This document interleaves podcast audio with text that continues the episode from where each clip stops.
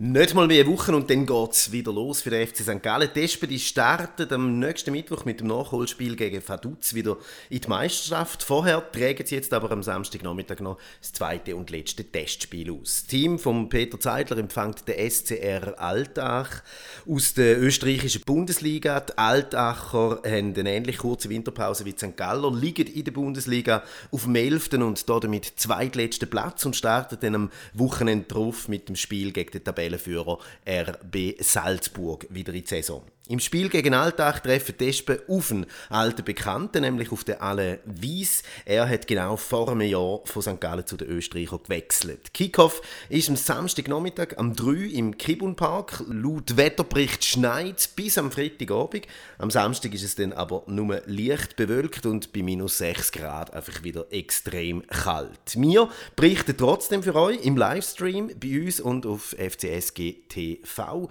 Am halb drei geht's los mit Weibel und Baumler am Mikrofon. Bis dann. Alles zum FC St. Gallen. St. Gallen. Auf grünwies.sg. Alle, alle. Am Espenblog.